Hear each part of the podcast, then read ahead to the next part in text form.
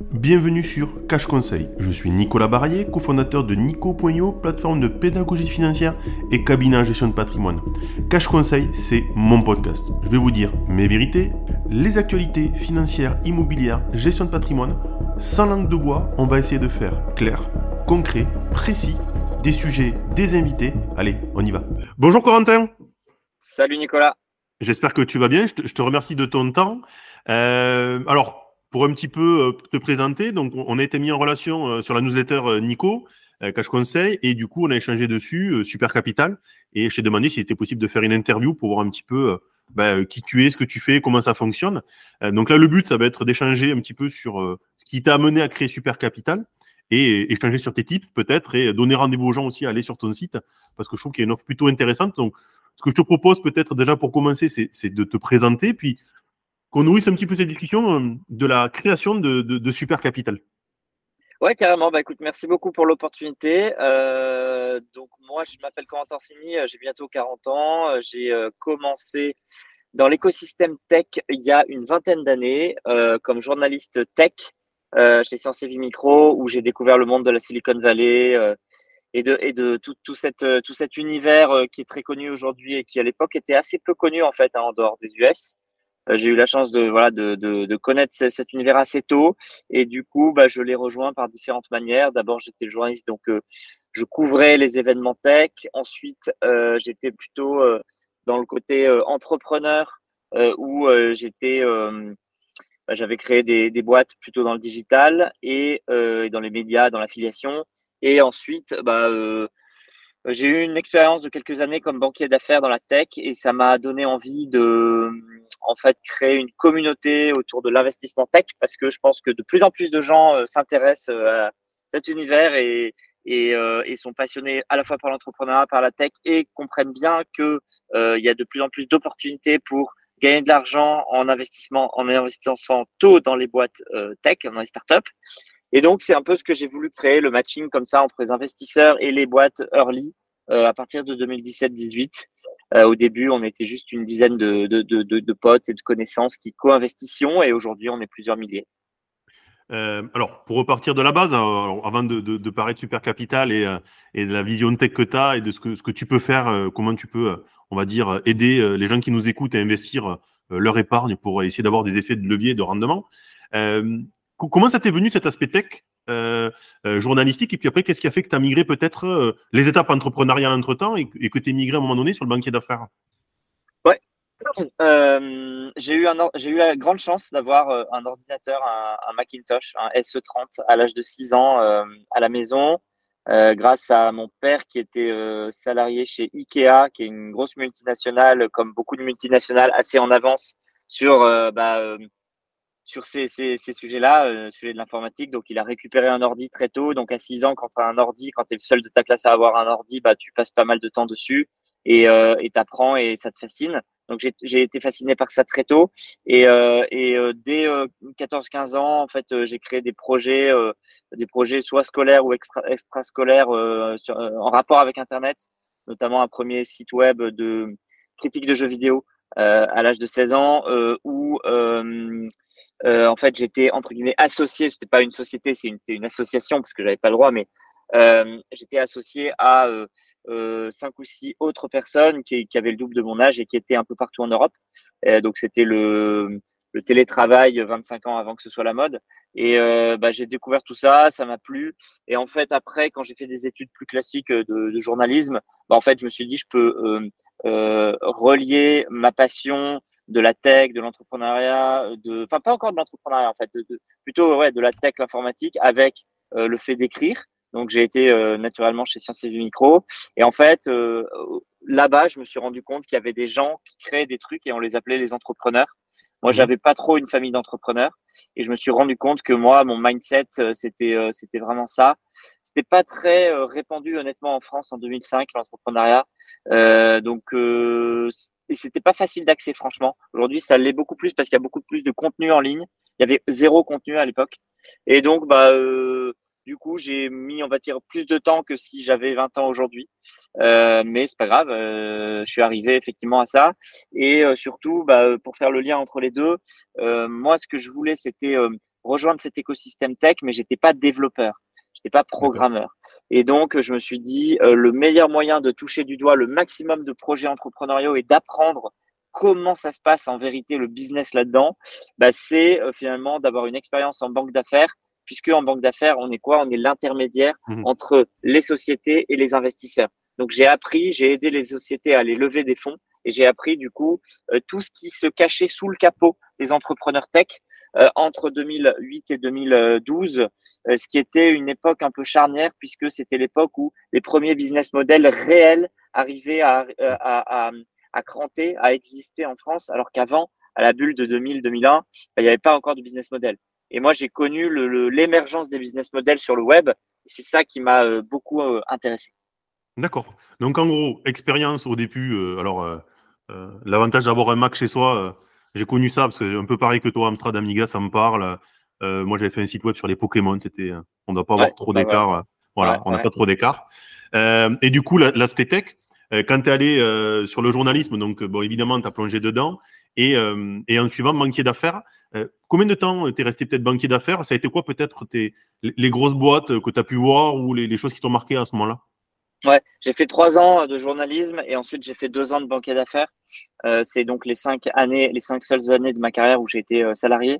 Euh, euh, et quand j'étais banquier d'affaires, euh, j'ai travaillé, j'ai pu, j'ai pu voir transiter et travailler sur des dossiers qui à l'époque étaient tout petits et des boîtes très peu connues, enfin pas du tout connues même, et qui sont devenues certaines très très très très très connues. Euh, il y en a une notamment qui est connue qui s'appelle Webedia, qui était toute petite à l'époque. Euh, c'est vraiment un, un, gigantesque groupe hein, maintenant. Euh, il y en a d'autres comme Talend, euh, comme Talentsoft, comme WizEvent, voilà, pas mal de sociétés comme ça qui étaient minuscules et qui aujourd'hui sont des boîtes valorisées plusieurs centaines de millions, voire plusieurs milliards. Et en fait, avec le recul, 10 ans après, 10, 10 15 ans après, tu te dis waouh, c'est euh, des parcours fulgurants. Alors euh, certes, c'est un épiphénomène, hein, c'est pas toutes les boîtes qui connaissent ces trajectoires, mais quand même, ça existe. Et ça existe aussi en France, hein, même si souvent dans la presse on dit c'est mieux ailleurs, etc. Mais alors oui, c'est peut-être plus gros ailleurs et tout, mais, mais on a quand même quelques très très très belles success stories en France et en Europe, et de plus en plus. Et donc bah, tout ça, d'avoir vu émerger tout ça, ça m'a beaucoup inspiré pour euh, créer euh, Super Capital en, en 2018, donc euh, on va dire une petite décennie après, parce que je pense vraiment que ce qui s'est passé aux US entre 2005 et 2015, eh ben, ça, c'est en train de se passer en Europe, euh, là, entre 2015 et, et, 2025 ou entre 2020 et 2030, euh, à savoir qu'il y a un vrai écosystème de startups qui sont devenus des scale-up, qui sont devenus des mmh. licornes et qui elles-mêmes peuvent acquérir les plus petites boîtes. Et c'est ça un vrai écosystème. D'accord. Euh, pour revenir sur ce que tu disais sur les, sur les, les pépites, euh, pour rebondir sur Webmedia, euh, les gens, je pense, le connaissent sans le connaître, puisque euh, beaucoup d'influenceurs ou de, de, personnes, on va dire, qui voient YouTube, TikTok, euh, sont chez eux en fait, puisque c'est, euh, si je me trompe pas, une partie en tout cas, c'est euh, des studios pour les influenceurs et je ne sais pas s'il y a Michou ou alors je, ne connais pas les noms, je m'en serais pas à les citer, mais ouais, en tout cas c'est ça. donc, ouais. ils, les, ils les connaissent dans tous les cas, même si le nom Webmedia leur parle pas. En tout cas, c'est un sujet qui leur parle. Euh, du coup, pour toi, c'est quoi ta vision aujourd'hui euh, euh, du monde des startups Alors, on a vécu dernièrement quelques levées de fonds qui ont été un peu plus compliquées ou, ou certaines startups, ça a été un peu plus touchy. Euh, il y a certaines grosses boîtes, euh, moi en tout cas que je nommerais grosses boîtes, euh, peut-être si, à un moment tu as la vision de Mastéos, des choses comme ça, moi, je suis preneur un petit peu toi de ton feedback de, l'actualité parce que je trouve qu'elle a un peu évolué en tout cas sur ce monde-là. Ouais, c'est sûr. Bah, en fait, disons qu'aujourd'hui, là, on se parle, on est en janvier 2024. Ça fait 18 mois que le marché est très compliqué parce qu'on est en, en, bas de cycle. Euh, on était en haut de cycle en 2021 et c'était un peu n'importe quoi parfois, comme tous les hauts de cycle, hein, comme toutes les, les bulles. Il euh, y, y, avait un peu de n'importe quoi. Il y, avait plein de super trucs, mais il y avait un peu de n'importe quoi, comme euh, des boîtes qui avaient aucun business model, rien, rien d'existant et qui arrivaient à lever des millions. Bon, c'était un peu bizarre. Et il y avait aussi des valos qui étaient bah, beaucoup plus grandes que ce qu'elles devaient être. Peut-être, il y avait des boîtes qui étaient valorisées 2 ou 3 milliards, qui en valaient peut-être que 500 millions, tu vois, des trucs comme ça. Mais en fait, ça, c'est pas trop grave. Ça arrive tous les 10 ans, des bulles sur tous les marchés, les marchés immobiliers et tout. Euh, donc, il y a eu une correction. Elle est très violente parce que c'est un peu la traversée du désert et c'est l'hiver actuellement. Moi, je pense que d'ici euh, fin 2025, ça va bien repartir. donc encore 18 mois devant nous difficiles. Mais voilà, généralement, les bas de cycle comme ça, ça dure 3-4 ans. Tu vois, après la crise des subprimes, après 2008-2009, c'est passé 3 ans où c'était compliqué aussi. voilà, j'ai l'impression que tous les 10 ans, il y a un gros cycle. En ce moment, on est en bas de cycle. Ça va repartir et ça va repartir de plus belle. Et je mmh. pense que l'écosystème tech européen, maintenant, il existe. Il y a 10 ans, il n'existait quasiment pas. pourtant, j'étais dedans. Euh, voilà, mais, mais je veux dire, c'était franchement une. C'était même pas une goutte d'eau. Aujourd'hui, c'est un seau d'eau. ouais, mais pour, reprendre un peu ce que tu disais, alors, est-ce que pour toi, tu vois une, une, une, on va dire, un changement de mindset des business angels, des VC, euh, qui, qui, vont sur euh, plus sur de l'hypercroissance, mais plutôt de la profitabilité? Est-ce que pour toi, c'est plutôt un cycle temporaire et, et on va revenir à des choses qui étaient un peu plus qu'on voyait avant? C'est quoi du coup temporaire. C'est complètement temporaire. Là, pour l'instant, ils sont un peu frileux, ils vont sur des trucs plus rentables et tout machin, mais t'inquiète pas que à la prochaine, euh, au prochain cycle, au prochain bull run, ou je sais pas comment on l'appelle, on l'appelle comme on veut, prochain cycle haussier, t'inquiète pas qu'ils vont tous se précipiter pour financer des boîtes qui crament de l'argent. Il hein. n'y euh, a pas de souci. Donc c'est temporaire, donc voilà. Mais, pour reprendre un peu les termes, euh, on parle de cash burn. Alors c'est vrai que les gens ne peut-être l'entendent pas, mais brûler du cash, investir, croître très vite pour aller chercher euh, un chiffre d'affaires qu'on a, qu'on a levé en fait. Exactement. En fait, si tu veux, il faut bien comprendre pourquoi on existe, nous, les capital risqueurs, les VC. Pourquoi on existe? Bah, C'est pour, au début, supporter des phases de euh, soit de RD qui sont très gourmands en cash et euh, où la société ne fait pas encore de chiffre d'affaires, ou alors des phases d'accélération, comme tu l'as dit, très fortes. et on sait bien, quand on a été entrepreneur, que c'est quasiment impossible d'avoir de l'hypercroissance et de la rentabilité en même temps. Euh, donc en fait, on existe soit pour supporter de la R&D, soit pour supporter une hypercroissance. C'est tout. Et il ne faut pas chercher plus loin. Et donc, si une boîte a un business model qui est pourri intrinsèquement, eh ben, ça, c'est une connerie de venir la, financer. Euh, il faut venir financer une, boîte qui a un business model sain euh, et profitable intrinsèquement, alors, et qui a fait le choix temporairement de cramer du cash pour se staffer, devenir scalable euh, euh, et aller très vite et prendre le marché versus les concurrents. Il faut bien comprendre ça. Il ne s'agit surtout pas d'aller financer des boîtes qui seront jamais rentables. C'est évidemment pas l'idée. Donc pour toi, en gros, l'idée générale, c'est de se dire que la boîte, à l'instant T, elle est ce je lance ma boîte. Alors peut-être que j'ai besoin de recherche et développement, comme tu dis, R&D. Je veux sortir mon logiciel, il y a de l'IA. Euh, et donc, du coup, j'ai besoin de, de, de, de, enfin, de, de cash, pour être tout à fait transparent. Euh, je l'ai peut-être pas en direct ou je veux peut-être pas non plus euh, mettre tous mes rangs dedans. deuxième boîte, ça fait six mois, un an, un an et demi que je tourne. Je me dis qu'il y a une ou deux marches à gravir et il me faut du cash pour le gravir. Et, là, il faut que j'aille acquérir des parts de marché, me staffer et, chercher. Et, là, du coup, c'est là où tu dis, ben, c'est là où on doit intervenir. Mais la boîte qui aujourd'hui est pas rentable ou est pas viable à l'instant T, c'est cramer du cash pour cramer du cash, ça est dans le mur, quoi. Ouais, bien sûr, bien sûr, et ça l'a toujours été en vrai, hein, parce que parce que en 2021 c'était un peu différent, mais euh, mais tout le monde savait bien que c'était temporaire et que ça allait euh, et que ça allait péter un jour. Donc euh, il y en a qui en ont profité, et tant mieux. Qui en a profité en fait? Les fondateurs qui ont pu cash out, qui ont pu prendre du cash pour eux, et tant mieux pour eux. Et les business angels qui ont pu sortir, liquider certaines participations, et ça c'est tant mieux aussi pour eux, parce que en fait, encore une fois, ça c'est l'existence d'un vrai écosystème. Quand il y a des business angels qui rentrent au début, au tout début d'une boîte, et qui arrivent à sortir quand les gros fonds arrivent dans la place en série B, ben ça c'est génial parce que ça fait tourner le cash. Et, euh, ça, euh, pourquoi c'est bien? Parce que les business angels, ils gagnent leur vie et réinvestissent une partie euh, de cet argent dans de nouveaux projets. Donc en fait, la boucle est bouclée et le cercle est vertueux. Après, bon, il y a eu des perdants, parce qu'évidemment, il y a des boîtes qui, malheureusement, on, fait, on fait du cash burn un peu trop violemment ou on peut anticiper certains cycles. Je, voilà, malheureusement, je pense à Mastéos qui, pour moi, euh, était une, une, une prop tech. Alors, c'est pas une, une c'est pas pour moi une entreprise de la tech, c'est une prop tech, donc plutôt euh, ils ont disrupté un métier en, en internalisant des, des, services. Malheureusement, voilà, on, voit Thierry Vignal, il le dit. Bon, euh, toi, ta vision aujourd'hui de cet écosystème, de ce monde de, des startups de la tech, et, et, tu l'as dit, des business angels et, et des fonds. Euh, c'est en gros des gens qui investissent à la base. Donc, tu as ceux qui peuvent mettre des, pépites un petit peu partout et se dire, bon, mais le jour où je peux sortir, je referai et je remultiplie. Euh, et euh, je sors quand les fonds arrivent, ça me permet de faire du cash out comme les, comme fondateurs. c'est quoi pour toi comment, comment tu vois le, monde de la startup sur 2024-2025 Parce que tu nous as dit, ça va être peut-être un peu plus compliqué sur 18 mois, mais fin 2025, on va rebondir. Et comment tu imagines ce monde un peu des, de, de, super capital et de ceux qui vont financer les, startups, les PropTech dans 5 à 10 ans Ouais, bah écoute, 24-25, euh, euh, les startups qui ont déjà levé de l'argent euh, vont devoir faire le dos rond et vont devoir limiter les coûts, aller chercher de la croissance, de la rentabilité, parce que c'est très difficile de lever de l'argent en 24 et ça le restera. Et en 25, je pense, ce sera difficile encore. Donc il y a deux années à passer à faire le dos rond, ça c'est clair. Ça, c'est pour les boîtes qui existent déjà depuis 2-3 ans et qui ont déjà levé. Maintenant, les nouvelles boîtes qui se créent aujourd'hui, franchement, elles n'ont pas de souci à se faire. Pourquoi? Parce qu'il y a toujours la BPI, il y a toujours les banques, il y a toujours les Friends and Family, il y a toujours les, bourses, les subventions, les business angels. Alors, OK, tu vas peut-être pas lever un million avec des business angels en, en 24, tu vas peut-être lever 300 000, mais c'est pas grave.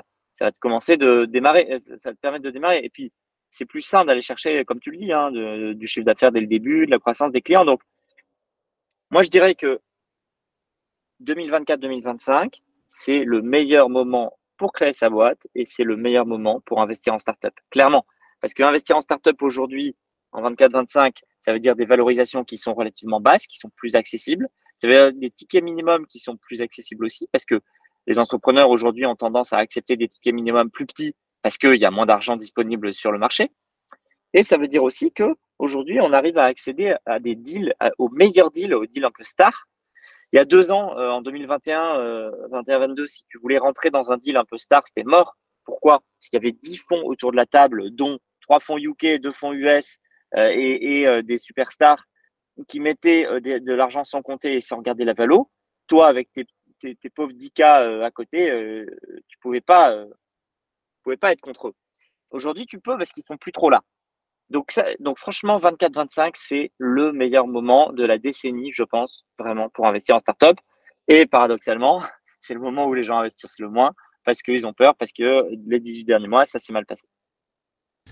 Donc, en gros, prenons le cas d'une boîte qui se crée là, où c'est créé 2023 euh, ou 2022 d'ailleurs, qui n'a pas fait de levée de fonds. Donc, tu as deux modèles. La boîte qui a un an et demi d'existence, qui dit Allez, euh, j'ai besoin d'aller chercher des rangs parce que je veux développer euh, une technologie où je veux aller acquérir des parts de marché. Et tu as la boîte qui se crée maintenant en disant, mais moi j'ai une idée, euh, j'ai pas encore testé mon modèle, euh, mais j'ai l'idée, je veux faire du R&D. Euh, ces deux entrepreneurs qui sont un peu différents, qu'est-ce que tu leur conseilles aujourd'hui? Et à la rigueur, après, on verra qu'est-ce que tu conseilles aux gens qui vont investir, c'est quoi les points d'analyse? Celui qui a 18-24 mois d'existence, c'est le plus compliqué. Parce que il a généralement, là, s'il n'a pas trouvé son product market fit, il a, il a plus de cash euh, et c'est difficile d'aller chercher du cash aujourd'hui en, en, VC, on l'a dit. Donc, il va falloir, euh, il va falloir faire le dos rond. Euh, il a plus de pôle emploi, euh, le dirigeant, au bout de deux ans. donc, c'est compliqué. donc, il faut vraiment qu'il trouve un modèle de rentabilité. Il faut qu'il trouve des clients rentables, etc.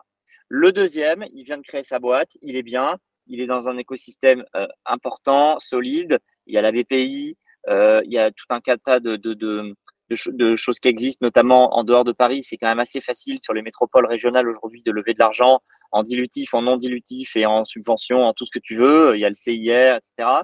Euh, et donc lui ou elle eh ben, euh, va euh, pouvoir aller lever les 100 premiers milliers d'euros, développer son produit, essayer de trouver son premier product market fit et faire une levée business angel dans les 6, 12, 18 mois qui arrivent. Et dans 2-3 ans, quand il sera prêt, quand il aura scalé euh, quand il sera à 100K MRR, et ben, il pourra aller voir des VC qui seront de nouveau revenus dans le game. Alors, pour les gens qui ne sont pas anglophones, qui ne connaissent pas le, monde de la levée de fonds, euh, MRR, on est d'accord, revenu récurrent? Ouais, revenu mensuel récurrent, ouais. Revenu mensuel récurrent, excuse-moi. Euh, VC, bon, mais Business Angel, pour moi, c'est un petit peu pareil. Alors attention, un Business Angel, c'est un privé qui investit dans les startups et un VC, c'est un fonds professionnel qui investit dans les startups. Mais dans tous les cas, il y, a cette idée-là. Euh, et quand tu disais, bon, celui qui, qui, qui a un an et demi n'a pas éprouvé son système, ok, nos sujets. Celui qui veut développer quelque chose, tu le comparerais à celui. Alors, euh, modèle euh, rendement, il se dit bon, mais voilà, j'ai d'abord voulu produire euh, pour être rentable et, rentrer un peu d'argent, pour avoir un chiffre d'affaires aussi et me dire voilà comment je vais pouvoir développer. Je veux rajouter un côté tech alors que je l'avais pas aujourd'hui. pareil un peu que celui qui crée, il peut aller chercher des fonds, évidemment, BPI, tout ça. Moi, moi j'ai toujours un point qui m'a un peu que j'aimerais qu'on aborde aussi, c'est comment les boîtes elles se valorisent ou c'est quoi toi les points de valorisation? Parce que les gens qui lèvent aujourd'hui, sauf si je me trompe, valorisent aussi par rapport à un futur chiffre d'affaires. Et donc du coup l'idée, comment tu expliques ça, comment tu vois les choses, comment ils font euh, pour les gens qui verraient des pitchs parce que, euh, ou des decks, enfin voilà, euh, qui, qui, analyseraient ça et qui diraient je comprends pas comment ça fonctionne, qu'on puisse un peu les aider. Il faut, en fait, il faut surtout pas essayer de se raccrocher à des choses qu'on connaît ou à des choses dans d'autres secteurs, dans d'autres activités, etc. C'est une activité à, elle toute seule, avec son monde, avec ses codes, avec son wording, bah, comme tu l'as dit, hein, etc., etc. Comme, tout en fait. Hein. donc du coup, qu'est-ce qu'il faut retenir? Une boîte, une start-up ambitieuse avec un business model scalable, tech, euh, elle va pouvoir se valoriser en gros au début euh, dans les 2-3 euh, millions d'euros. Euh, c'est pas ce qu'elle vaut en vrai, hein, c'est pas du tout ce qu'elle vaut, elle, elle, vaut zéro. Sauf qu'elle va se valoriser de 2-3 millions parce qu'elle va dire, elle va vendre à ses investisseurs, elle va leur dire, les gars, si vous investissez aujourd'hui sur, sur une valeur de 2-3 millions, moi, ce que je vais essayer d'aller faire, c'est d'amener cette boîte à une valeur de 30 millions et de pouvoir vous faire faire un multiple de x10. Ça, c'est ce qu'elle va essayer de promettre de faire. Euh, maintenant, on voit des boîtes qui sont à peu près au même stade de développement, qui sont valorisées plus, donc 4-5 euh, millions par exemple. Pourquoi? Souvent parce que c'est une boîte euh, où il y a une équipe plus solide, plus expérimentée, où il y a un, elle est dans un métier qui est assez en vogue en ce moment, comme l'intelligence artificielle ou l'impact. Ensuite, si elle a un label, c'est-à-dire elle fait partie d'un accélérateur de start-up prestigieux, comme le Y Combinator, euh, comme EXA, etc. Là, tu vas encore ajouter un ou deux millions d'euros de, valorisation. Et alors, si le fondateur est un serial entrepreneur, c'est-à-dire qu'avant, il a déjà créé et vendu des boîtes, ben là, c'est le Graal. Et là, il peut aller valoriser sa boîte jusqu'à 8-10 millions, même si il y a quasiment rien, quasiment aucun chiffre d'affaires, etc. Donc, il faut retenir que euh, toi, en tant qu'investisseur angel, early stage, tu vas investir dans une boîte qui vaut, enfin qui vaut pas, mais qui en tout cas se valorise entre 2 et 10, entre 2 et 10 millions. Et euh, ton but, ça va être euh, de sortir de cette boîte sur des valos entre, on va dire, allez, 50 millions et 1 milliard. Et, et, tu vas essayer donc de faire ton multiple entre x10 et x100, en gros. C'est un peu ce que les business angels essayent de faire.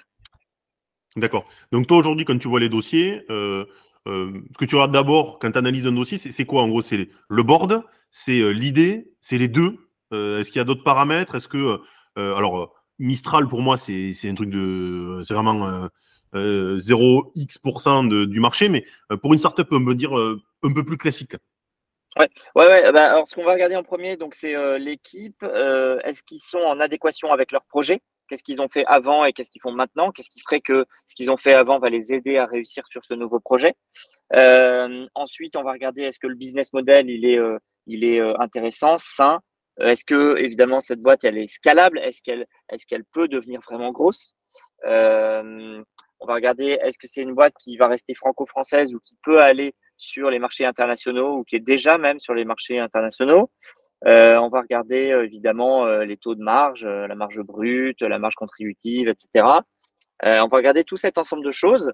Et puis, on va regarder aussi surtout les conditions du deal. Donc, est-ce que la boîte intrinsèquement, elle est bonne?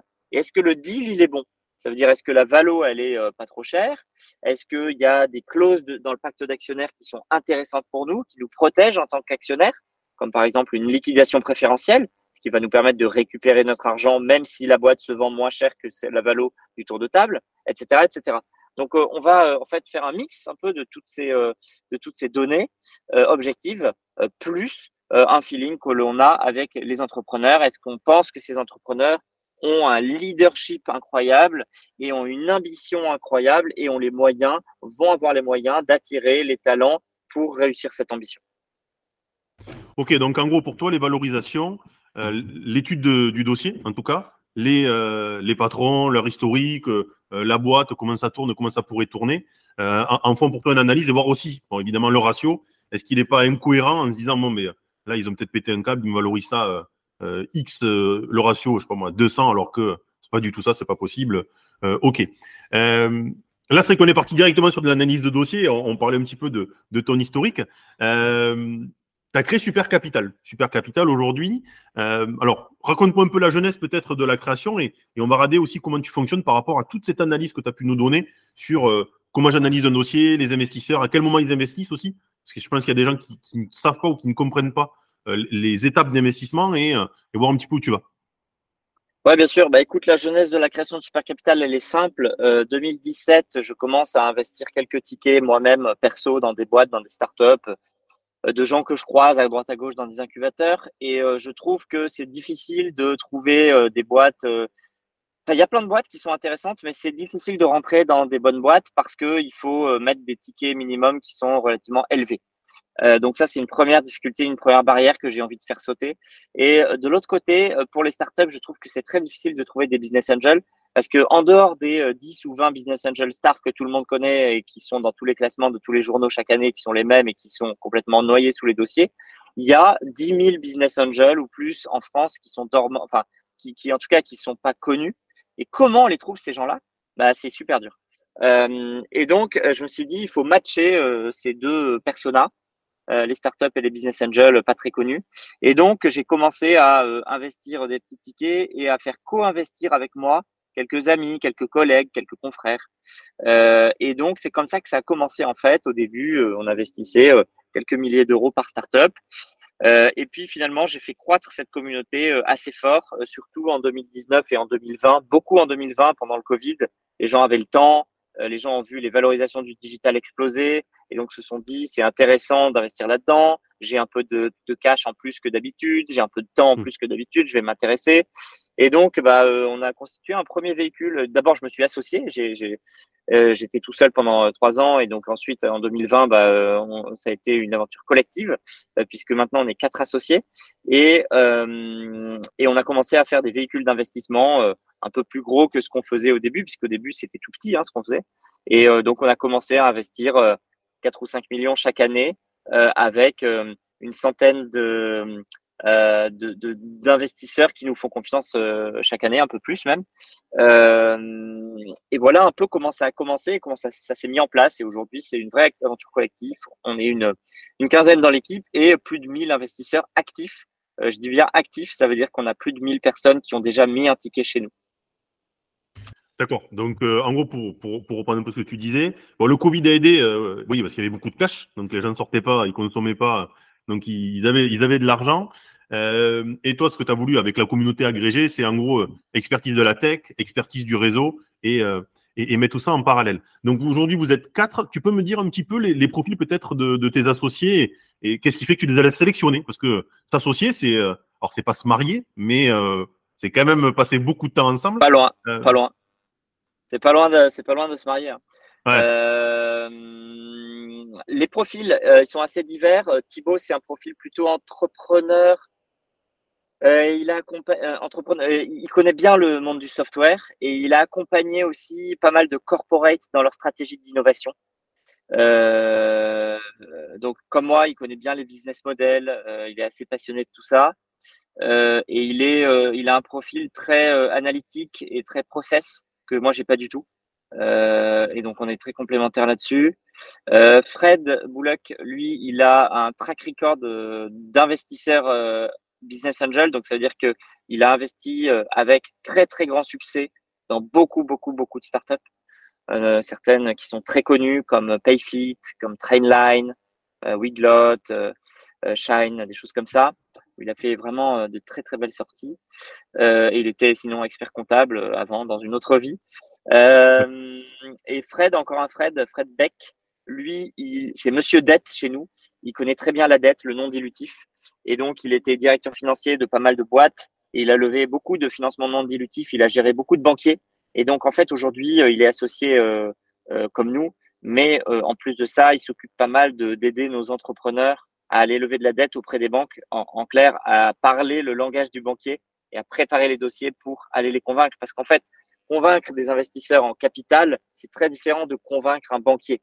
Et donc, il faut leur parler différemment. Et donc, c'est pour ça que nous, on a une approche 360 degrés du financement chez Super Capital, grâce notamment à ce Fred Beck.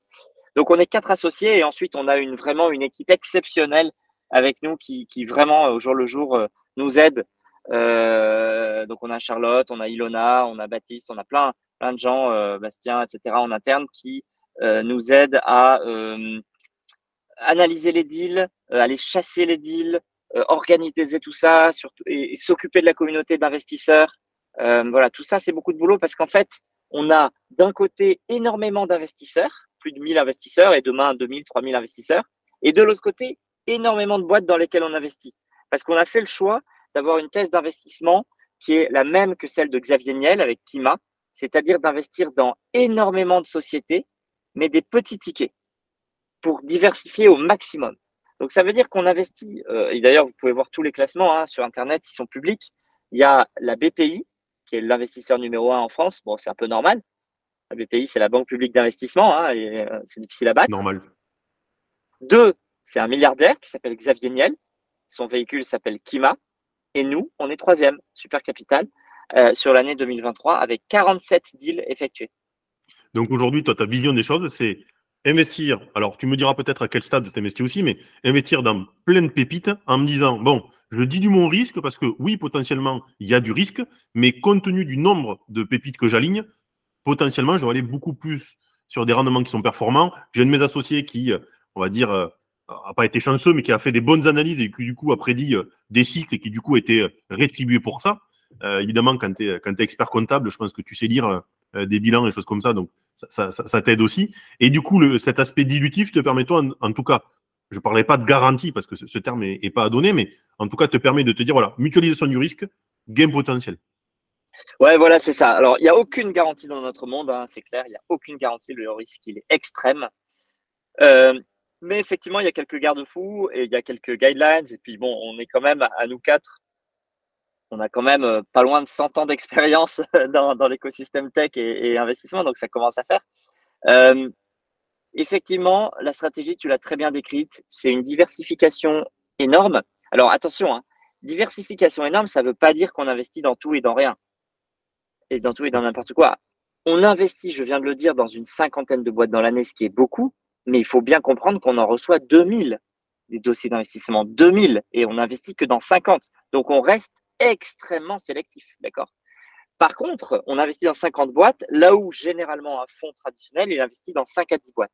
Ce qui fait que nous, on a plus d'opportunités après, derrière, pour voir lesquelles vont performer et dans lesquelles on va pouvoir réinvestir. Parce que une fois qu'on a investi une fois, bah, en fait, deux ans, trois ans, quatre ans après, il y a des nouveaux tours de table qui arrivent, il y a des nouveaux investisseurs qui arrivent. Et là, on doit faire un choix. Est-ce qu'on sort complètement ou partiellement? Est-ce qu'on réinvestit ou est-ce qu'on reste sans réinvestir? Et à chaque fois, il y a ces choix qui se, qui se, qui se posent. Et donc, tout ça, ça fait partie de notre thèse d'investissement, de notre stratégie d'investissement. Et ce qu'on essaye de faire le plus possible, c'est une fois qu'on a mis un petit ticket dans une boîte et qu'on a vu que le fondateur ou les fondateurs sont très bons, euh, pendant un an, deux ans, trois ans, ils ont fait mieux que leur business plan, ils ont fait mieux que ce qu'ils nous ont vendu, ils ont développé la boîte euh, hyper fort, ils ont été résilients, etc. On se dit, OK, là, on va réinvestir beaucoup plus lourd. On a peut-être investi 50 ou 100 000 euros la première fois, et là, on va investir 500 000 euros. Et là, c'est hyper intéressant parce qu'on permet aux membres de notre communauté d'investir à des stades d'investissement qui sont normalement pas du tout accessibles à des business angels euh, euh, simples comme toi et moi. Normalement, euh, ces tours de table-là, ils sont réservés à des fonds qui gèrent des milliards avec des tickets minimum à 1, 2, 3 millions. Or, personne, euh, aucun, quasiment aucun particulier ne peut mettre un million sur une boîte. C'est quasiment impossible à part, à part un milliardaire. Mais, mais voilà, donc, donc, et donc nous, on propose, c'est ça qui est fort chez nous, c'est qu'on propose euh, euh, d'investir dans des boîtes dont on a vu le succès sur les deux, trois dernières années, investir à partir d'un petit ticket de quelques milliers d'euros et se dire, OK, cette boîte-là, elle est quand même pas mal dérisquée parce qu'on a vu que l'entrepreneur, il a fait mieux que ce qu'il avait dit, etc., etc. Et on a toujours cette porte d'entrée parce qu'on était là depuis le début. D'accord. Donc, en gros, euh, petit ticket quand tu es à des stades, on va dire, des, stades, pas de naissance, mais des stades jeunes. Et après, le but d'avoir mis déjà un pied dedans, c'est que quand il y a un nouveau tour de table, tu vas venir beaucoup plus fort, mais avec ton historique et ton analyse. Et du coup, vu que tu as été là au début, ben, l'avantage, c'est que ça a été valorisé les parts. Mais c'est qu'en plus, en termes de relations de board par rapport à cette startup, c'est des relations totalement différentes. Exactement. Tu, as beaucoup plus confiance dans l'entrepreneur et l'entrepreneur a beaucoup plus confiance en toi parce que euh, euh, ben, on s'est vu évoluer ensemble pendant 2-3 ans. Alors que quand on voit une opportunité d'investissement, on voit la personne deux fois 30 minutes en visio et c'est tout. Euh, alors que là, on l'a vu, on a lu ses reportings tous les mois, on a vu ce qui s'est passé, on a vu comment il ou elle a réagi face aux galères, etc. Et donc ça, c'est une information finalement d'insider. c'est c'est une information beaucoup plus riche et importante qu'un nouvel entrant, qu'un nouvel investisseur. Et donc, c'est ça qu'il faut bien comprendre en rejoignant une communauté comme la nôtre. Euh, bah, tu accèdes en fait à des opportunités qui sont complètement inaccessibles aux gens de l'extérieur. Euh, sur tes dernières, euh, on va dire, prises de position, ou c'est sur les 40, 50 boîtes que tu as, pu financer, ça, a été quoi les critères principaux? Est-ce qu'il y a des choses où tu es sorti un peu du cadre en te disant, ben non, ça là, j'y crois plus que, c'est quoi un petit peu aujourd'hui les thématiques et peut-être les noms que les gens connaissent? Parce qu'il y en a que j'ai vu sur ton site où les noms me parlent et, pour un petit peu donner une idée aux gens de, ce que peut amener Super Capital aujourd'hui à des investisseurs qui aujourd'hui peut-être sont un peu perdus sur cette offre qu'il peut y avoir, se posent un petit peu des questions et se disent voilà, comment je peux fonctionner et comment en tout cas Super Capital va m'aider pour investir et on va dire mutualiser le risque et avoir un rendement qui soit plutôt conséquent. Oui, bien sûr. Bah, en fait, en ce moment, euh, on a beaucoup de dossiers euh, intelligence artificielle, comme tu t'en doutes, et on a beaucoup de dossiers aussi impact. Ce qu'on appelle l'impact chez nous, c'est l'impact social, sociétal et environnemental. Donc, c'est toutes ces boîtes qui, euh, à travers la technologie, essayent de décarboner la planète, essayent de faire du développement durable et essayent de, avec l'intelligence artificielle, d'automatiser le maximum de choses, évidemment de comprimer des coûts, etc., etc. Euh, donc ça, c'est un peu les sujets qu'on regarde beaucoup. On reçoit beaucoup de dossiers et puis on va euh, pas mal euh, investir là-dessus si les équipes sont bonnes. Après, on regarde un peu tous les secteurs et tous les métiers tant qu'il y a une brique technologique forte, parce que cette brique technologique forte, bah, forcément, elle permet d'automatiser des choses, de processer des choses et donc de rendre la société scalable, la plus scalable possible. Scalable, en gros, c'est quoi? C'est qu'elle va pouvoir en fait traiter un maximum de clients avec un minimum euh, de ressources humaines ou de ressources euh, autres. Donc ça veut dire quoi? Ça veut dire maximiser le profit finalement parce que euh, elle va maximiser les revenus et elle va minimiser les charges. Et donc c'est ça qu'on recherche pour faire avancer les choses et pour investir dans les boîtes qui vont performer. Et il faut pas croire que parce que c'est des boîtes technologiques qui automatisent tout, etc., qu'il n'y a pas de, il a pas d'emploi. Hein. Si on prend les plus belles boîtes, les plus belles licornes, etc., c'est des boîtes qui ont créé from scratch des milliers d'emplois. Donc, euh, donc c'est des histoires absolument euh, extraordinaires. Euh, donc ça, c'est ce qu'on regarde. Alors après, les boîtes, donc il y, a des, belles boîtes effectivement qu'on a financées. Il y a une boîte comme Loki dans la location de matériel, par exemple. Il y a une boîte comme Aria dans dans la, la fintech. On a beaucoup de fintech en fait hein, chez Super Capital, des sociétés qui arrivent à euh, digitaliser, à fluidifier les échanges d'argent, que ce soit en B2C, en C2C, en B2B, etc. Entre pays, voilà. On a notamment une société qui s'appelle Waymo qui fait du transfert d'argent pour la diaspora africaine. On a Aria qui fait du, on va dire, de la facturage un peu 2.0. on a dans l'impact des sociétés comme Rise, euh, des sociétés aussi comme euh, Emblème dans la restauration, Rush Hour. Euh, quand je dis dans la restauration, c'est côté software pour la restauration. et on a un certain nombre de boîtes qu'on n'a pas encore euh, publié un peu sur le site, etc. C'est pas encore public, mais beaucoup dans l'intelligence artificielle, comme on disait, dans le service client, et puis évidemment dans l'impact, avec notamment une boîte qui s'appelle Elax Energy, permet d'optimiser les consommations des chauffe-eau. Voilà, on a, on a vraiment beaucoup de boîtes, on a presque 200 boîtes en portefeuille, donc ça fait beaucoup. Euh, ce qui est intéressant chez nous, c'est la diversité euh, des euh, secteurs, des métiers, des pays. On essaye vraiment de diversifier à fond tout ça, tout en restant toujours focus sur ce qu'on connaît, l'early stage tech. D'accord, donc en gros, des belles boîtes tech, puisque tu en as parlé euh, voilà. Euh, de l'IA, alors oui, euh, c'est sûr qu'avec, j'ai cité Mistral tout à l'heure, mais c'est vrai que l'IA, ChatGPT, c'est sur toutes les lèvres aujourd'hui on, voit beaucoup de, produits et de projets se lancer. Je trouve ça plutôt intéressant. je ne pense pas que ce soit destructeur de métier, je pense plutôt que ça va être un accompagnateur, un facilitateur, comme tu disais, Scalable. et c'est juste qu'il y aura des métiers un peu différents. Voilà, peut-être moins chronophage parce que le service client c'est peut-être un peu plus optimisé, choses comme ça. Mais, mais, mais tu l'as dit à un moment donné, oui, oui. Je pense que l'IA, oui, c'est sûr que c'est hyper intéressant. comment ça se passe pour, voilà, prenons un cas particulier, quelqu'un qui nous écoute et qui se dit, ben, euh, ce que m'a raconté Corentin depuis le début, moi, ça me plaît. Euh, il a un parcours tech, il a été au moment journaliste, donc ça lui a permis de creuser aussi les sujets. Euh, il a fait de l'entrepreneuriat, et là, il est entrepreneur aussi individuel, parce que Super Capital, c'est pas juste une asso, c'est vraiment une boîte, et les mecs sont là pour faire un board assez complet.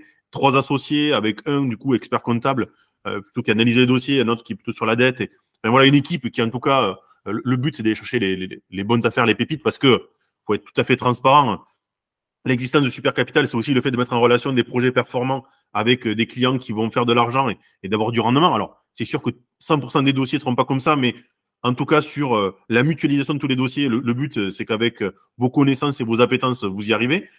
La personne qui veut, qui veut passer le cap, qui se dit, voilà, Super Capital, je veux y aller. C'est quoi un petit peu toi, ton mode de fonctionnement? Comment tu te différencierais par rapport aux autres? Et comment aussi tu accompagnes peut-être le client et, celui qui, est financé, le, board?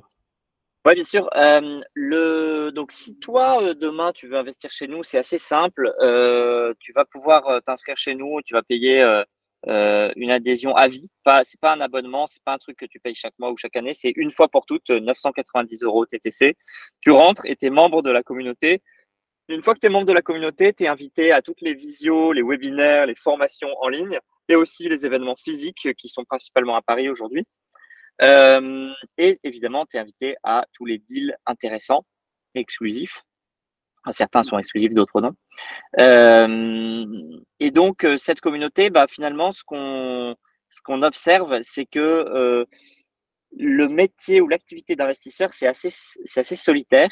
Et les investisseurs chez nous, ils aiment bien échanger entre pairs sur les, meilleures pratiques d'investissement, euh, sur bah tiens moi j'ai investi dans 50 boîtes bah, moi j'ai investi dans 10 boîtes mais euh, j'ai une stratégie un peu différente. Moi j'ai investi aux US moi j'ai investi euh, que dans, en France ou dans dans la métropole où j'habite etc etc et tout ça c'est hyper intéressant et on voit que les investisseurs même entre eux ils font pas mal de business entre eux aussi parce que ils sont souvent entrepreneurs freelance cadres dirigeants et développeurs. Tous ces gens là bah, à un moment ils font du business ensemble donc ça, c'est top. Et puis, euh, et puis côté entrepreneur, bah, en fait, ce qu'on dit aux entrepreneurs, c'est que nous, l'équipe d'investissement, on n'est pas là pour les aider au jour le jour à développer leur boîte. Ils savent, mieux que nous euh, euh, ce qu'ils doivent faire et ils connaissent mieux que nous leur marché. Par contre, on est là pour leur faire les bonnes introductions.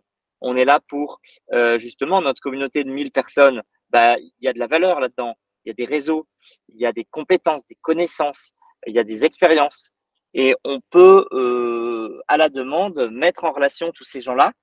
Euh, et certains de nos investisseurs euh, sont au board de certains des entrepreneurs chez qui on a investi, par exemple. Certains des investisseurs les accompagnent, je sais pas, sur leur stratégie commerciale, par exemple, sur l'ouverture d'un pays, etc., etc. Ce qu'il faut bien comprendre, c'est que chez nous, c'est la valeur, elle est long terme c'est-à-dire que plus tu vas comprendre euh, qu'on est une communauté avec des profils divers et variés et de la valeur, plus tu vas pouvoir tirer de la valeur de tout ça euh, et euh, avancer finalement dans, dans ton entourage d'entrepreneurs. Puisque on sait bien que quand on est entrepreneur, on ne va pas réussir tout seul. On va s'entourer des meilleurs talents, qui soient freelance, qui soient investisseurs, qui soient salariés, qui soient associés. Et ça, c'est ça, c'est ce qu'on essaye vraiment de faire et de pousser chez Super Capital, c'est pousser vers l'excellence grâce à la force du collectif. Donc aujourd'hui, si, si, si, je devais résumer ou répéter, euh, tes investisseurs, ce sont plutôt des ambassadeurs voilà, qui veulent mettre en avant la boîte et euh, prendre part. Euh, la, peur peut-être peuvent avoir des fois certains entrepreneurs, c'est de se dire, les gens qui investissent ou, le, vont vouloir un peu, pas mettre le nez, mais ausculter, vérifier, euh, toi, tu es plutôt, voilà, c'est de la bienveillance. Le but là, c'est pas de mettre notre nez dans ce que vous faites, c'est au contraire vous épauler, vous aider. Euh, s'il y a des questions, on fait et, voilà. Et sur le côté, en, tout cas, on va dire euh, communauté que tu as, bah, vu que c'est des gens qui investissent, le fait d'échanger, d'avoir des visions différentes, ça permet aussi de creuser et, de pouvoir amener, en tout cas, de l'aide à celui qui investit et de l'aide à celui qui aussi va récupérer les fonds pour pouvoir aussi développer. Ouais, exactement. Euh, dans nos, investisseurs, on, les, on les sollicite pas mal euh, quand on reçoit les dossiers parce qu'évidemment, bah, nous, on n'est pas experts de tout. Hein. Donc, euh, euh, quand on voit un dossier, je sais pas, euh, dans un secteur hyper particulier, un marché hyper particulier, on va solliciter certains de nos investisseurs qui vont nous dire, OK, ça c'est intéressant parce que, ça c'est à creuser parce que. Et voilà, et donc on les sollicite après l'investissement, mais aussi avant. Est-ce qu'aujourd'hui, euh, alors tu l'as dit, hein, je, reviendrai un petit peu sur l'aspect des frais. donc, alors c'est comme tu dis, c'est pas un abonnement. Si on peut le reprendre un peu comme une franchise quand tu rentres, mais voilà, des droits d'entrée, un peu comme une assurance tu as des frais, voilà. Euh, tu as un peu de pourcentage sur les sommes collectées Comment ça, fonctionne? Oui, bien sûr. Alors en fait, il faut bien comprendre que donc il y a deux manières chez nous d'investir. Il y a une première manière où tu peux mettre un ticket dans un de nos véhicules collectifs. Et ce véhicule collectif, il est lui-même diversifié dans 50 sociétés. Donc, avec un seul ticket, tu es, euh, dans 50 sociétés. Euh, alors, tu prends part au vote. Hein, donc, à chaque fois, tu reçois des notes d'investissement, tu votes, etc. Donc, c'est participatif. Donc, c'est intéressant. Tu n'es pas seulement dormant. Euh, ou alors, tu peux faire du deal by deal. Donc, choisir un par un les deals que tu veux, dans lesquels tu veux investir. Et grosso modo, il faut bien comprendre que tous les fonds du monde, ils ont la même structure de coûts et de fees en gros, ils prennent 2% par an sur les fonds gérés et 20% à la sortie sur les plus-values, ce qu'on appelle le caride. Donc 2% par an sur les fonds gérés, sur 5 à 10 ans, ça fait 10 à 20% à l'entrée, plus les 20% à la sortie dont je parlais. Nous, on a une structure un peu différente de ça. On prend 6%, mais one shot d'un coup au début. Et c'est tout. On ne prend pas de frais annuels récurrents. Donc en fait, Là où tout le monde prend 2% par an sur 5 à 10 ans, ce qui fait 10 à 20%, nous, on prend 6% au début et c'est tout. Ça, c'est le premier élément. Et les 20%, évidemment, à la sortie, on les prend comme tout le monde. C'est-à-dire que si on fait de la plus-value, on prend 20% des plus-values pour nous. Si on ne fait pas de plus-value, on ne prend rien à la sortie. On était quasiment deux à trois fois moins cher sur les frais de gestion. Exactement, c'est ça. Euh, euh, et, ça, c'est sur le, ça, c'est le cas sur le véhicule collectif et sur le deal by deal. C'est à peu près pareil. D'accord. Euh, pour celui qui veut se lancer, alors si je ne vais pas donner de conseils, mais j'imagine que c'est plus simple d'aller sur un véhicule qui a 50 entreprises en direct plutôt que d'en prendre une et de se dire bon, voilà. Est-ce que les tickets d'entrée sont les mêmes dans un cas ou dans l'autre? Non. Alors sur le ticket, sur le véhicule collectif, le ticket minimum c'est 20 000 euros. Ce qui est généralement, pour entrer dans un fonds VC, il faut plutôt mettre 100 000 ou 200 000. Donc on est, euh, on est beaucoup plus accessible que tous les autres fonds VC du marché, même si 20 000 euros, ça reste une somme. Euh, et sur le deal by deal, par contre, là, c'est plutôt de 2 ou 3 000 euros, donc c'est beaucoup plus accessible. Mais attention, gardez bien à l'esprit qu'il faut en faire plusieurs. Euh, très honnêtement, ne venez pas chez nous ou chez un autre pour mettre juste 2 000 euros dans une boîte, ça sert à rien. Franchement, c'est le meilleur moyen de tout perdre dites-vous que vous allez en faire 10. Vous n'êtes pas, pas obligé d'en faire 10 en deux mois. Hein. Les 10, vous pouvez les faire sur deux ans, il n'y a pas de souci, hein, ou sur trois ans. Euh, mais dites-vous que euh, les 20 000, si vous avez 20 000 euros par exemple, bah, mettez-les plutôt dans 10, euh, mettez 10, tickets de 2 000 euros si vous y arrivez. ou bien effectivement, faites les deux, c'est-à-dire mettez un ticket diversifié dans le véhicule, plus mettez quelques petits tickets en plus dans les boîtes qui vous plaisent vraiment. D'accord. Donc pour toi, euh, donc accessibilité plus simple que pour les, concurrents, euh, parce que euh, ticket d'entrée à, 20 000 ou 2 000, mais il faudra le faire plusieurs fois.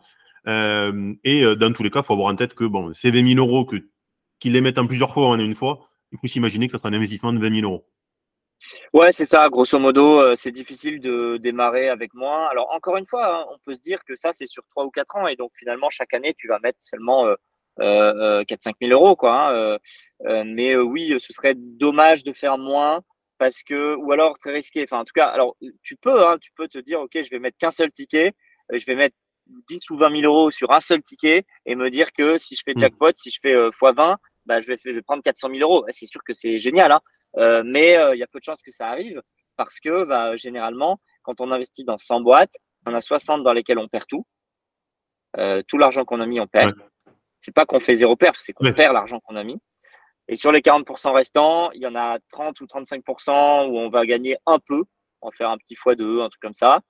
Et puis sur les 5% euh, euh, à la toute fin, euh, bah là, on va faire des gros multiples. Ça veut dire des fois 5, fois 10, fois 20 et plus. Et tout ça, ça va couvrir les pertes qu'on a fait à côté, plus ça va nous faire de la perte. parlons de perf un peu.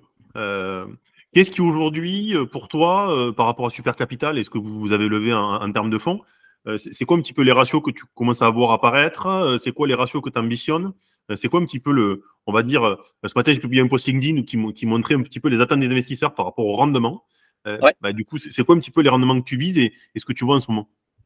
Ouais, grosso modo, nous on vise à peu près de faire un x3 sur 7 ans, tu vois, à peu près, c'est au, global. Hein.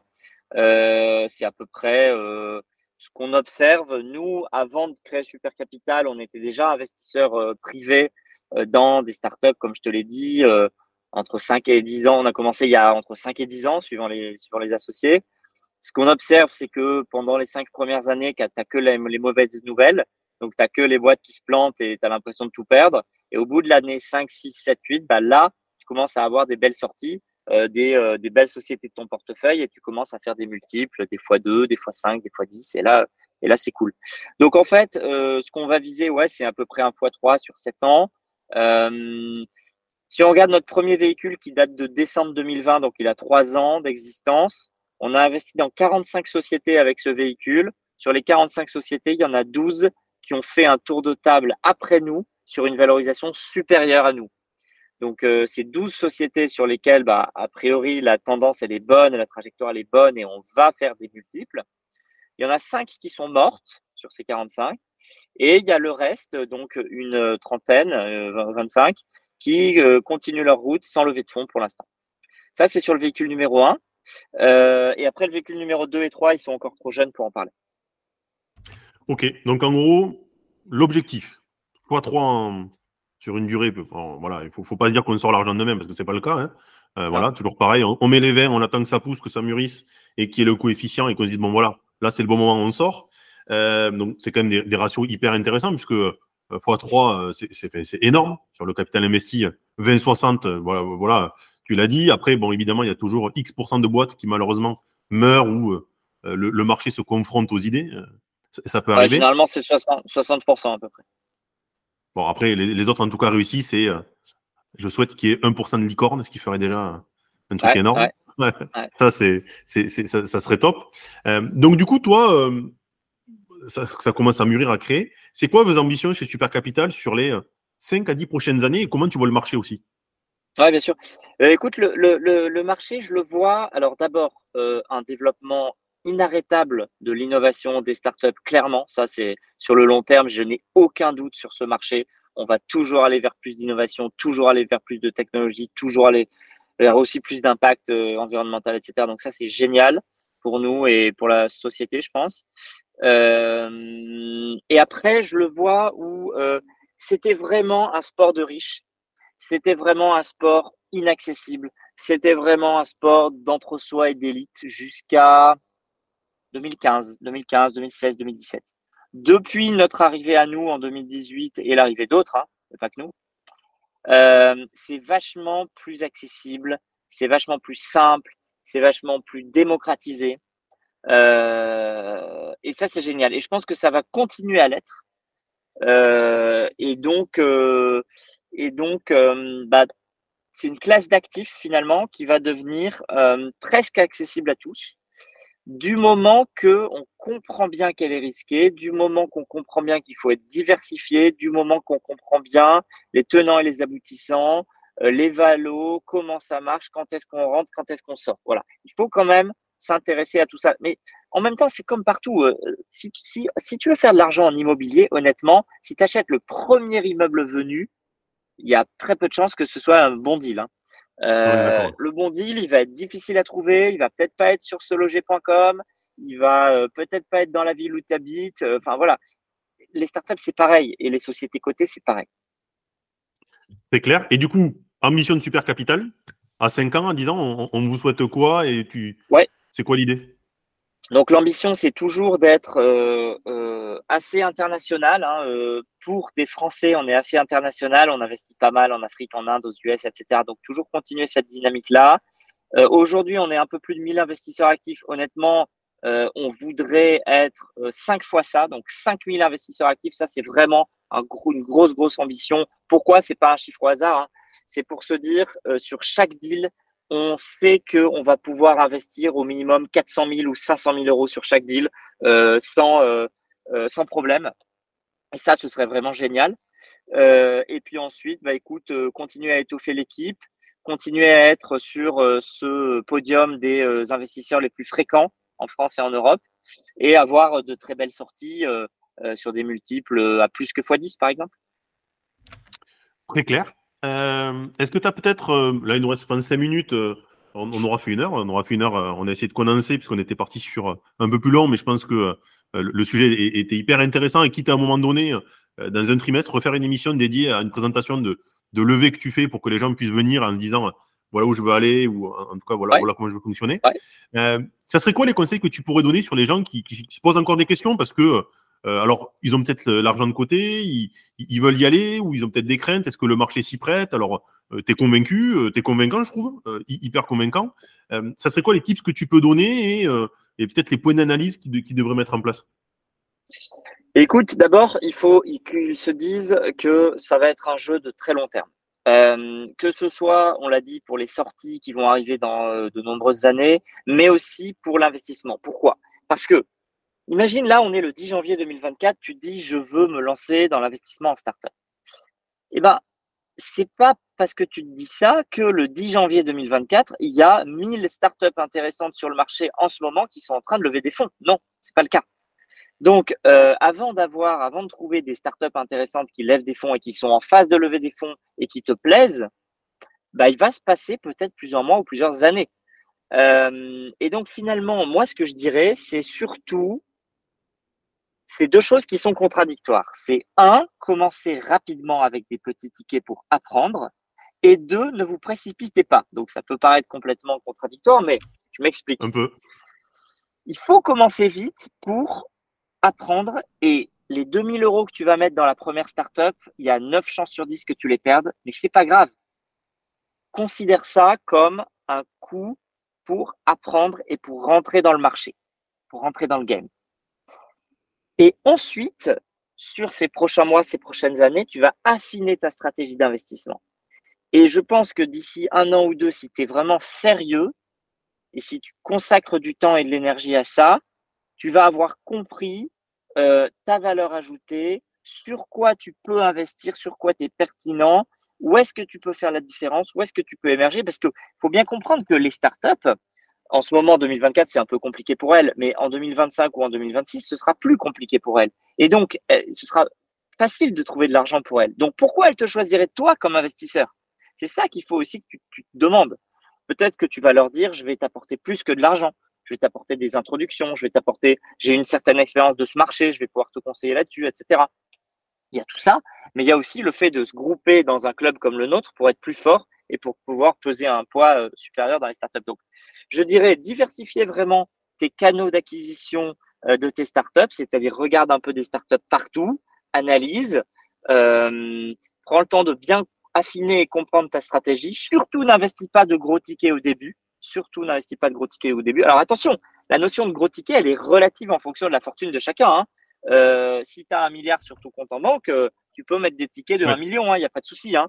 Euh, si tu as un capital qui est limité à quelques dizaines de milliers d'euros, attention, ne mets pas des tickets de 20 000 euros. Pas. clairement, si tu as 60 000 euros, ne mets pas trois tickets de 20 000, mais plutôt 10 tickets de 6 000. et il sera toujours temps demain, dans, dans un an, deux ans, trois ans, de réinvestir dans les boîtes. Alors certes, tu vas les payer plus cher. La valo, elle sera plus chère dans trois ans. Mais tu seras beaucoup, la boîte, elle sera beaucoup moins risquée parce que tu l'auras vu se comporter pendant trois ans. Euh, donc ça, c'est hyper important. Donc voilà. Donc je dirais, commencez rapidement, apprenez.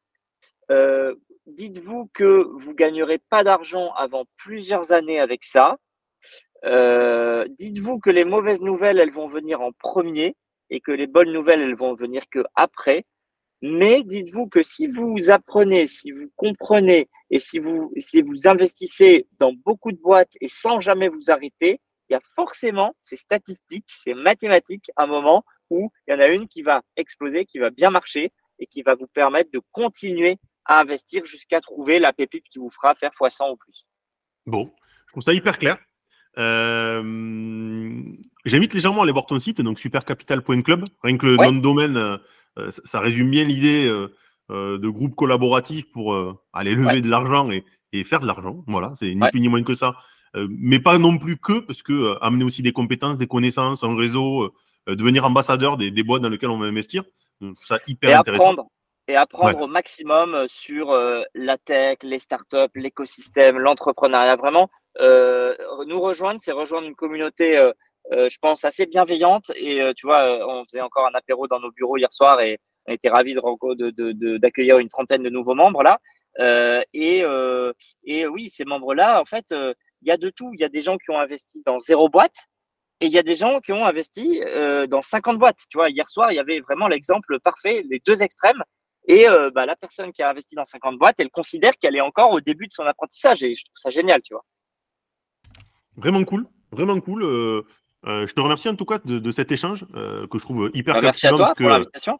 Bah, on, va le refaire bientôt. Alors surtout s'il y a des apéros, il faudra me dire, je me déplacerai. Bah, mais, mais en tout cas, non, je trouve ça hyper sympa ce côté pragmatique, mutualisation du risque, véhicule d'investissement, plusieurs boîtes.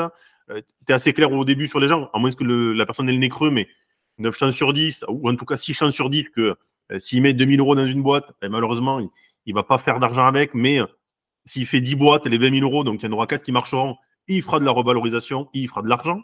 Euh, pour ma part, je pense qu'on a fait un petit peu le tour, donc je répéterai aux gens, voilà, supercapital.club, d'aller voir aussi des conférences, je sais que tu fais des, ateliers où tu t'expliques un petit peu aux gens, je crois que c'est une fois tous les trimestres, c'est ça? Ouais, ouais, ouais, exactement, exactement. Ça, c'est les formations. Bah, dès que tu es membre dans le club, euh, tu euh, bah, as accès à tous ces webinaires qui sont à la fois enregistrés euh, pour des replays, mais aussi en, en webinaire entre guillemets en live où tu peux tu peux nous rejoindre ouais, tous les deux mois c'est ça et puis même avant ça avant de t'inscrire tu peux aussi venir aux présentations collectives de Super Capital il y en a deux trois par semaine qui sont organisées avec le Calendly je pourrais te donner le Calendly Ouais, je veux bien. Comme ça, j'intégrerai à la description si les gens sont intéressés à venir voir. Euh, alors, pas faire que le curieux, parce que voilà, c'est pas le but, mais, mais je pense d'aller d'aller voir un petit peu, d'investir.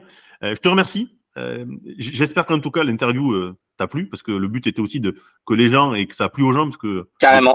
De, te connaître un petit peu. Et je trouve que ton parcours est assez atypique. Le, le monde du journalisme, banquier d'affaires, et après l'intermédiaire entre cet univers de start-up et cet univers des investisseurs. Euh, je te souhaite que dans 5 à 10 ans, Super Capital soit à 5000, voire beaucoup plus en termes de, de, de communauté, euh, et que tu es dedans des licornes qui, qui font que ben, du coup ça, ça explose, et que tu sois toujours peut-être pas que le numéro 3 en investissement, c'est déjà top, je trouve, parce que Xavier Niel, tu l'as, dit, il est milliardaire, et, et voilà, et la BPI, c'est beaucoup plus large. Euh, je te remercie. Euh, j'espère que voilà, les gens, euh, s'ils ont des questions, ils n'hésitent pas. J'aimerais tes coordonnées euh, ou en tout cas un, formulaire s'ils veulent pouvoir te poser des questions en direct. Je les invite à, à, rader les réunions de présentation.